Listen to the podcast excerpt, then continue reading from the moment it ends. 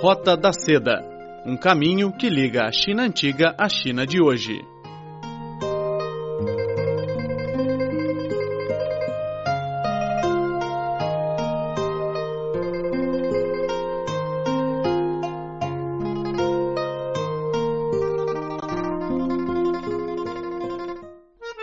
Olá, caros amigos, sejam muito bem-vindos a esta edição da Roda da Seda. Sou a Silvia Jean. Hoje teremos duas reportagens especiais. Vamos conhecer a primeira turma de formandos da pioneira escola bilíngue português-chinês do Rio de Janeiro. Um centro de pesquisa de desenvolvimento levará mais livros chineses ao Brasil. E para finalizar o programa, mais uma fábula chinesa com Rafael Fontana. Vamos agora às reportagens. No dia 19 de janeiro de 2018, a Câmara Municipal de Niterói testemunhou a cerimônia de formatura de 44 alunos do Colégio Estadual Joaquim Gomes de Souza. A primeira escola de ensino médio bilíngue português-chinês foi fundada pelo governo estadual do Rio de Janeiro e pelo Instituto Confúcio da Pontifícia Universidade Católica do Rio de Janeiro. A partir do próximo semestre, seis dos formandos vão começar seus estudos universitários na China. Vamos saber agora mais detalhes com o Diego Golar. Estamos formados. Assim, 44 jovens brasileiros anunciaram em chinês sua despedida da vida escolar. Há três anos, eles se destacaram entre mais de 600 candidatos e se colocaram em um caminho diferente de seus amigos. Durante três anos, o Colégio Estadual Joaquim Gomes de Souza sediou três edições do Chinese Bridge, um concurso de proficiência na língua chinesa. A instituição organizou ainda duas visitas à China com mais de 60 alunos, nas quais coordenou acampamentos de verão com a temática de futebol. Para a diretora do colégio, Trícia Souza, graças ao chinês, seus alunos viveram experiências ricas e únicas. Eu avalio isso como um ganho imensurável. Essa parceria, o trabalho que a gente vem desenvolvendo, tudo que os alunos tiveram oportunidade de vivenciar. A gente tem alguns alunos que vão para lá, para a China, continuarem os estudos e depois que passarem a temporada lá na China, voltarem ao Brasil. E aí o futuro é uma coisa que aos pouquinhos vai acontecendo, né?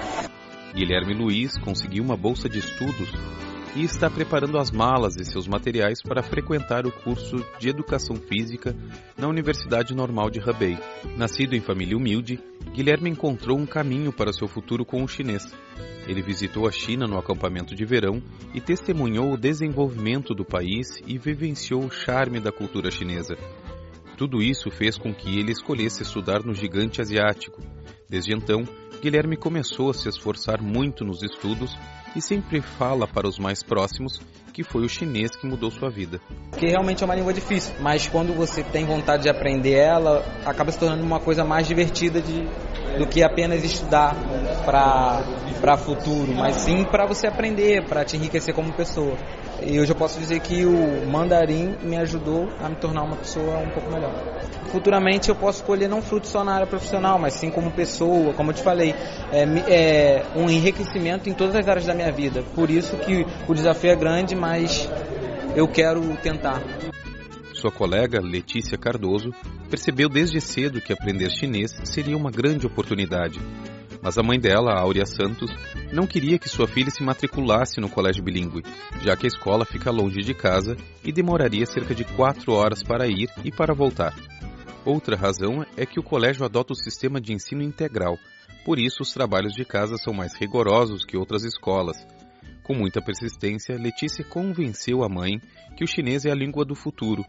Hoje, ao ver o ótimo desempenho da filha no estudo e sabendo que ela irá estudar na China, a mãe está cheia de orgulho. Essa parceria com a China ter aparecido na vida dela muda, mudou todo o futuro dela, todo. Eu espero que ela vá, que ela faça faculdade, que ela fale a língua, que ela entenda a cultura e a gente começa a ver a cultura, a educação de um outro lugar, né? Que é muita chance para um brasileiro estudar lá. Então eu estou muito feliz. Fundado em 2015, cada vez mais o colégio tem sido preferência de pais e alunos. No início, o colégio pretendia admitir 72 alunos por ano, em três turmas. Devido à demanda crescente, o número de estudantes subiu para 130.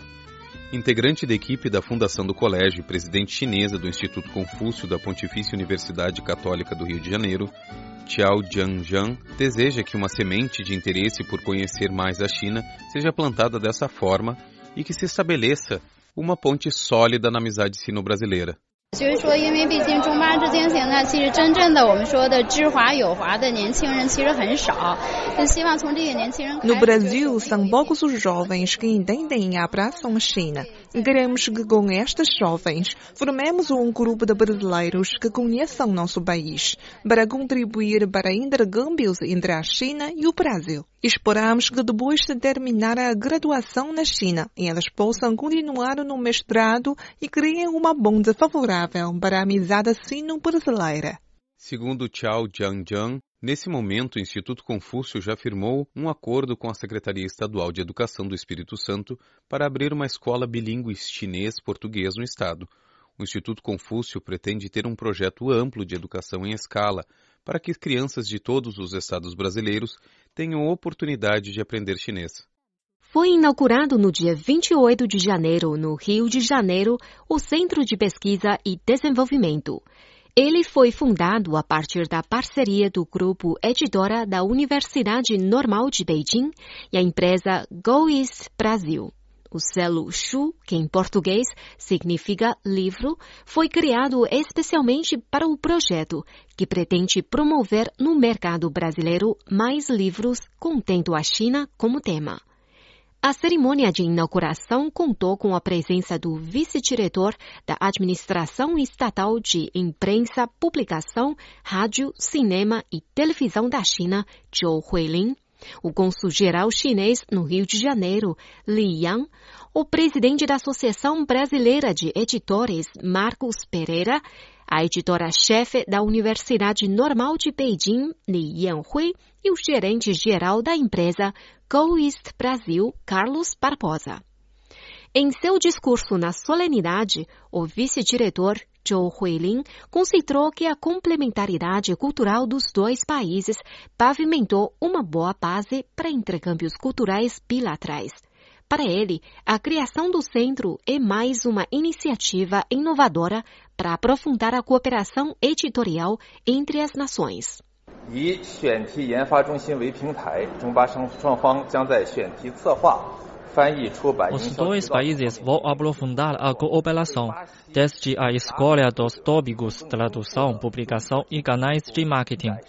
O objetivo é oferecer um leque diversificado de livros de melhor qualidade, mostrando uma China verdadeira, tridimensional e abrangente para o público brasileiro e latino-americano.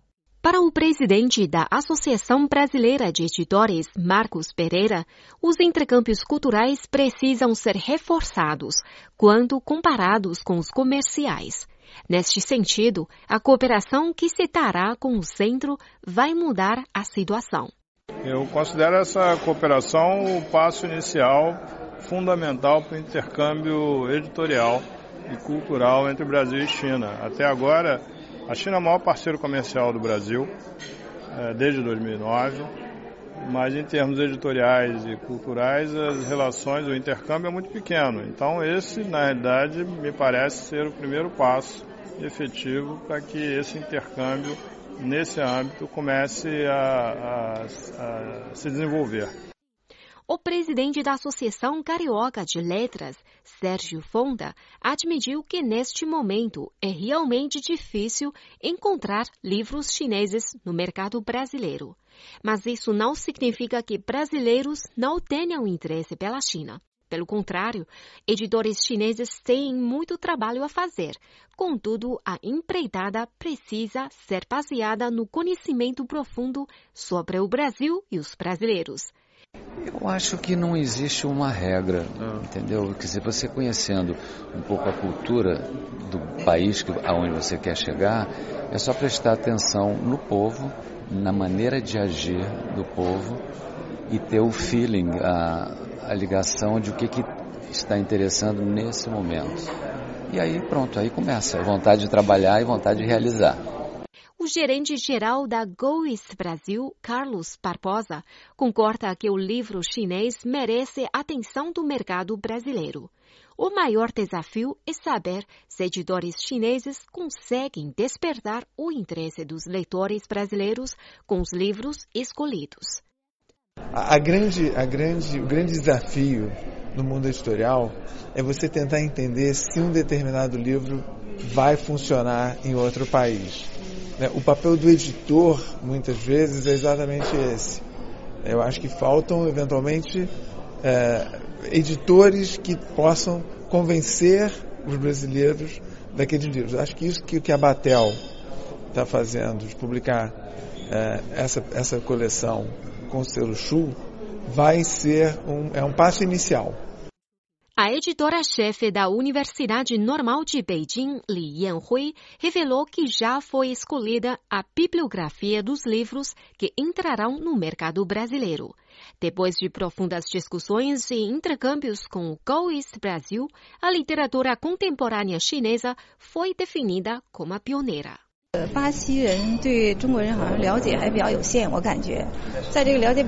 Brasileiros têm conhecimento limitado sobre a China. Na fase inicial, é importante saber que tipo de livro deve ser escolhido. Obras acadêmicas são difíceis de entender. Por isso, para começar, a literatura moderna será uma boa opção.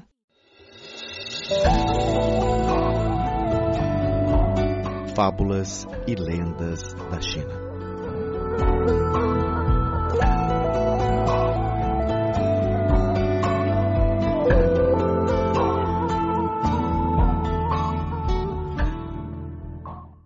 Os orangotangos beberrões.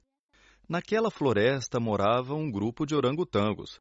Era um grupo diferente de macacos que adorava tomar bebida alcoólica. Inteligentes, eles sabiam imitar os gestos e movimentos das pessoas.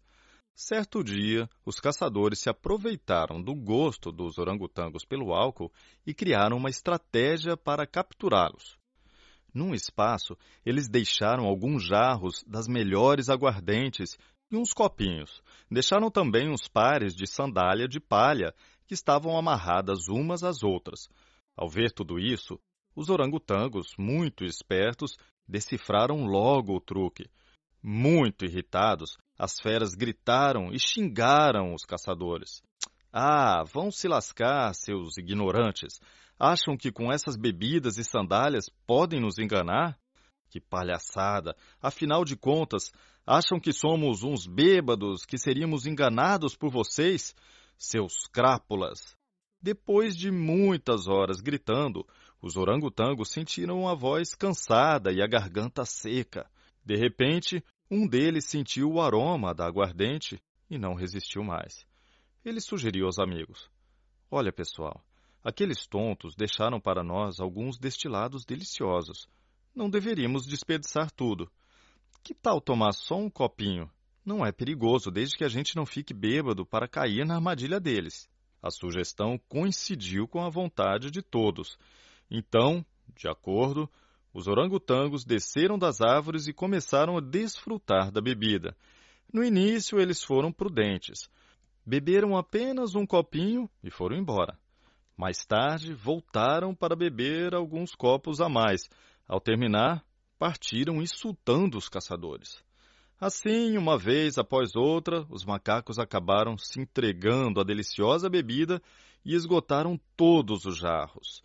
Ficaram tão bêbados que mal conseguiam caminhar. Eles brincavam, gritavam e dançavam, até que finalmente calçaram as sandálias de palha para imitar e debochar dos humanos. Naquele momento, os caçadores escondidos correram para capturar os animais bêbados. Os orangotangos tentaram fugir, mas em vão. Todos caíram no chão porque as sandálias estavam amarradas umas às outras. Nenhum conseguiu escapar. Mesmo inteligentes, os orangotangos não resistiram à tentação da bebida. Isso porque sabiam da armadilha dos caçadores. Por puro prazer e ganância, perderam a liberdade e arruinaram as suas vidas.